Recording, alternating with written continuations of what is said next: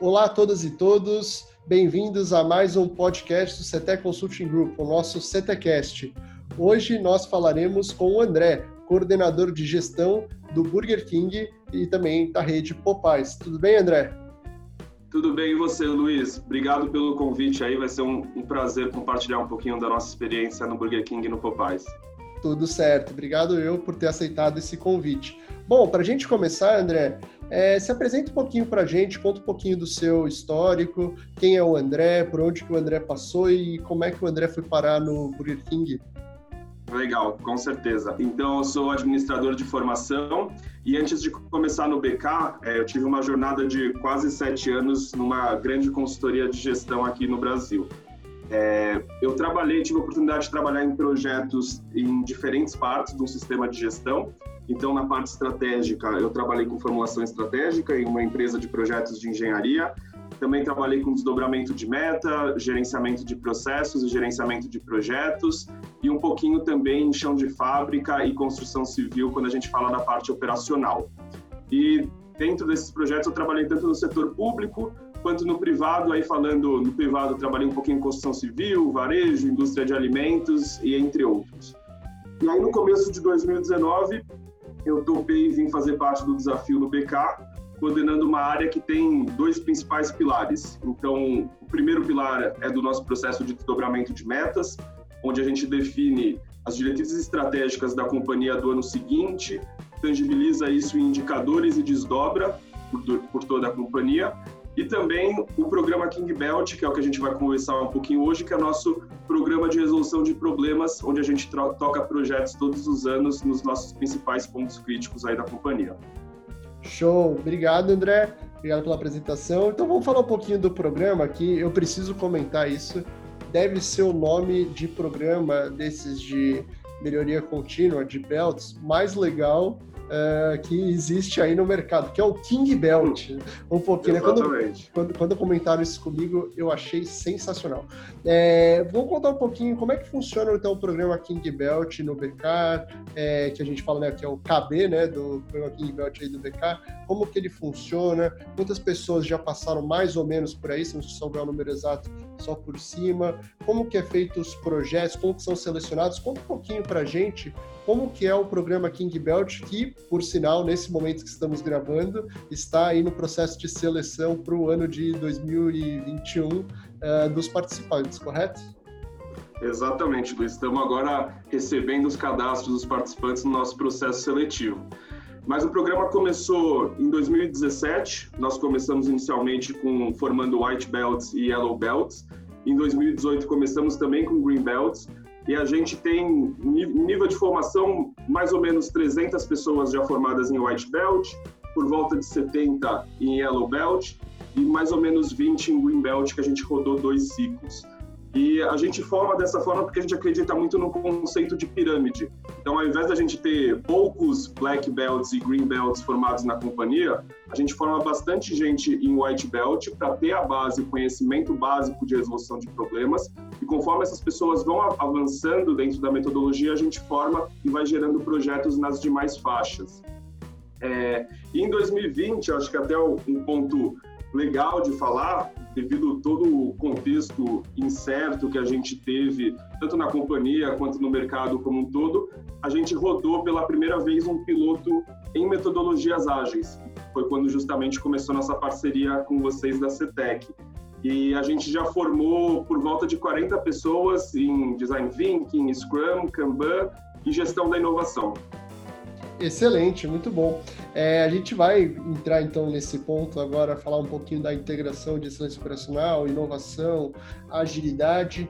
Eu lembro que quando a gente começou as primeiras conversas, é, dado o cenário que estávamos, a gente entendeu que era uma oportunidade para a gente tentar fazer uma forma diferente, até para integrar um pouco mais os participantes do programa, até porque os projetos tradicionalmente dentro do King Belt são projetos individuais, correto? Quando o pessoal se formava em Belt, individual ou em duplo, correto? Correto. Até 2019, só projetos individuais. Em 2020, mantendo no Seis Sigma, a gente pretendia abrir para trabalho em duplas e trios mas devido a todo o contexto, a gente optou por seguir com metodologias ágeis no ano, no ano passado.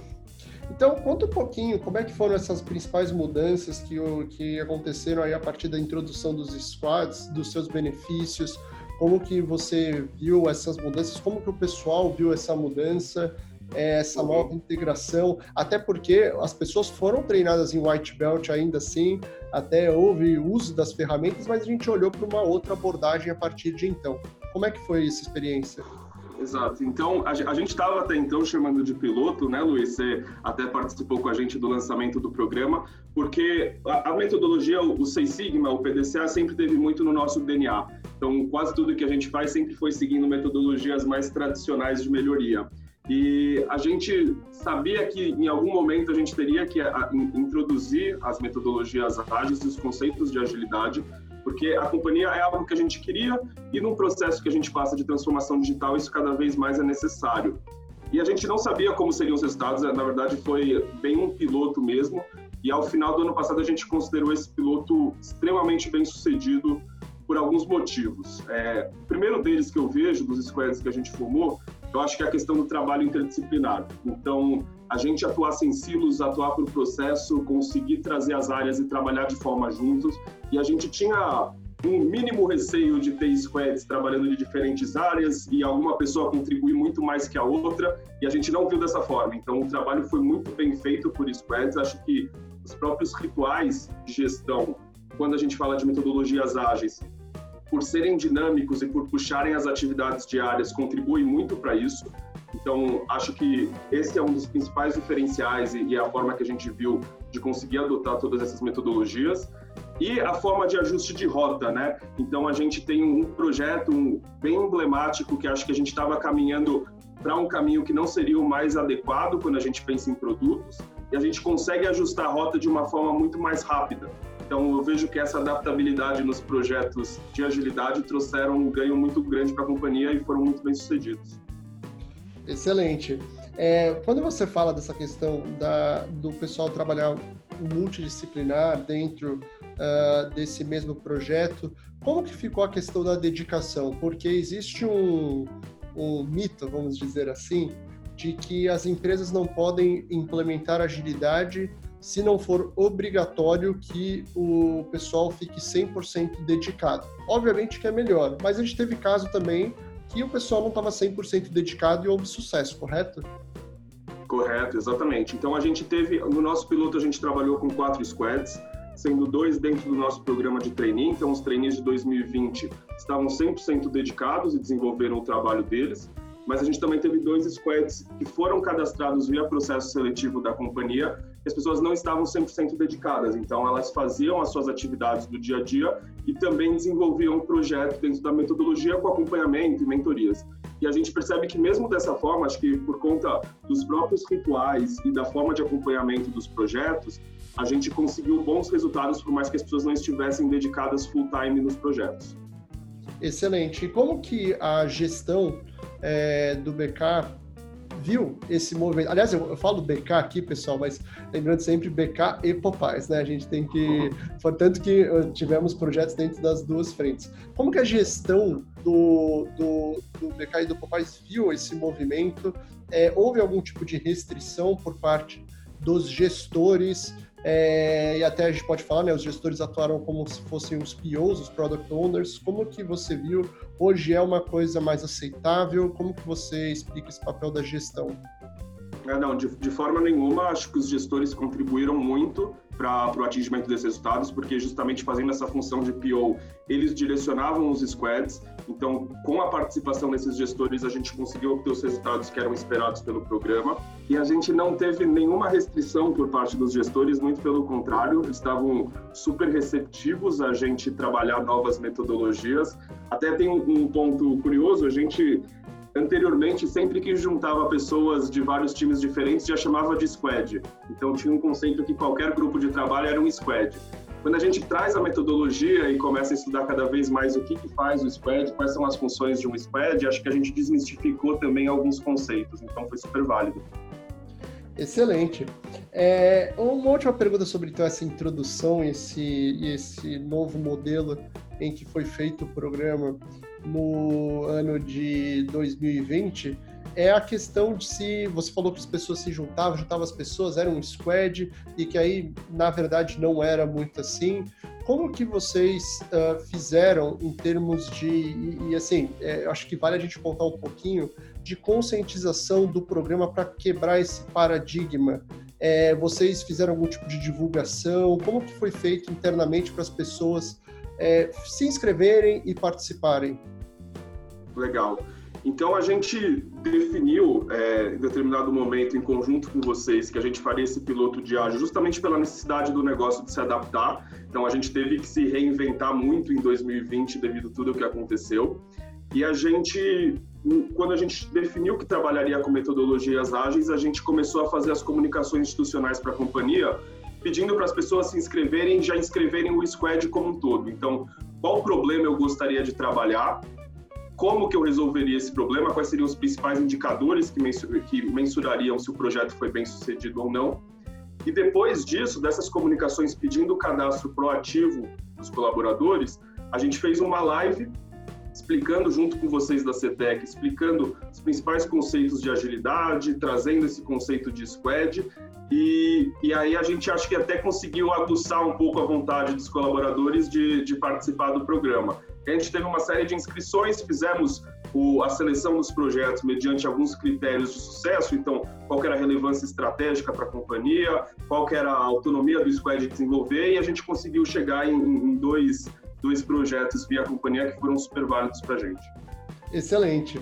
E aí, uma pergunta que eu escuto direto, e a gente mesmo já brincou, já conversou um pouquinho sobre isso é, uma vez, Quer dizer, então, que ao fim dos projetos Lean Six Sigma e PDCA no BK, ou seja, acabou. Isso aí é coisa do passado ou não é bem assim? De forma nenhuma, Luiz. A gente já conversou bastante disso. É, como eu disse, as metodologias tradicionais, o PDA, o Lean Six Sigma, está muito no nosso DNA. E a gente vê as duas metodologias, as duas formas de trabalho de forma muito interligada. Nosso grande objetivo com o programa é ter pessoas capazes de resolver problemas na nossa companhia. Então a gente tem até a máxima, né? Sigo muito ela de que gerenciar é resolver problemas. Se a gente não tivesse problemas, a gente tivesse, teria só nossas lojas lá, conseguindo produzir os lanches no tempo, conseguindo entregar tudo no tempo, receber mercadorias dentro do prazo. E não é dessa forma. A gente acaba toda, toda vez, todo dia, a gente acaba tendo algum problema. A gente precisa ter pessoas capazes de resolver esses problemas. E cada um, cada um dos problemas pode requerer metodologias diferentes. Então, a gente vê as metodologias ágeis, metodologias mais tradicionais de forma muito interligadas e vamos manter e seguir com as, com as duas formas. Show, muito bom. E aí, para a gente fechar, André, você contou um pouquinho da sua experiência no começo, contou um pouquinho aí é, de toda a sua carreira e aí um pouquinho do seu trabalho dentro do BK. O que o André pessoalmente recomendaria para alguém que quer trabalhar com projetos em geral? Ah, eu quero começar a carreira, quero cuidar de projetos da minha empresa, quero chegar nesse ponto. O que, que você recomendaria? Legal, Luiz. Acho que assim, poderia chover no molhado de alguns clichês, mas vou falar de alguns outros pontos um pouco mais micros, tá? É, eu vejo primeiro é, o nosso aprendizado nesses tempos de programa. Acho que é importantíssima a etapa de delimitação de escopo, que às vezes eu vejo sendo um pouco subvalorizada. Então, não só definir um tema de projeto, um indicador de projeto, mas saber delimitar bem o escopo. Então, a gente percebe projetos, a gente trabalhando, por exemplo, é, disponibilidade de produto. Muito difícil a gente imaginar um projeto que vai conseguir resolver o problema de disponibilidade de produtos no Brasil inteiro. Então a gente trabalha bem numa delimitação de escopo de ver qual que é o item ou a regional ou qual que é a área mais crítica para a gente começar a trabalhar e assim conseguir colher resultados de forma mais sustentável. É, além disso, vejo muito a relação com pessoas e com times, então saber escolher quem vai contribuir, quais áreas participam do processo que você vai trabalhar para ser uma área parceira sua no projeto muito difícil a gente pensar em projetos de porte grande, seja em Six Sigma, seja em agilidade, desenvolvidos 100% sozinhos. Então a gente recomenda que as pessoas procurem parceiros, procurem um time para contribuir junto no projeto. E a outra, por mais que seja também um pouco mais micro, mas a gente pensar bem em quais ferramentas de controle a gente vai trabalhar nesse projeto. Então, como eu vou acompanhar meu plano de ação, se eu vou ter um Kanban, como eu vou fazer uma gestão das minhas atividades, como eu vou controlar o meu cronograma. Então, tudo isso acho que é uma parte de planejamento bem robusta que a gente precisa ter para ter sucesso no trabalho com projetos. Ótimo. André, muito obrigado. Obrigado por ter topado conversar conosco. Você quer divulgar o seu LinkedIn? Como que as pessoas podem te achar? Com certeza, Luiz. Meu LinkedIn é André Buchmann, é B-U-C-H-M-A-N, e podem ficar à vontade, as redes estão à disposição aí também para trocar experiência. Excelente. Obrigadão, André. Obrigado a você que escutou mais um CTcast. Fica aí atento às nossas redes sociais, a gente está sempre postando novos episódios para contar aí, mostrar um pouquinho do outro lado como que as grandes empresas vêm implementando e fazendo seus projetos de melhoria. Valeu, pessoal. Abraço.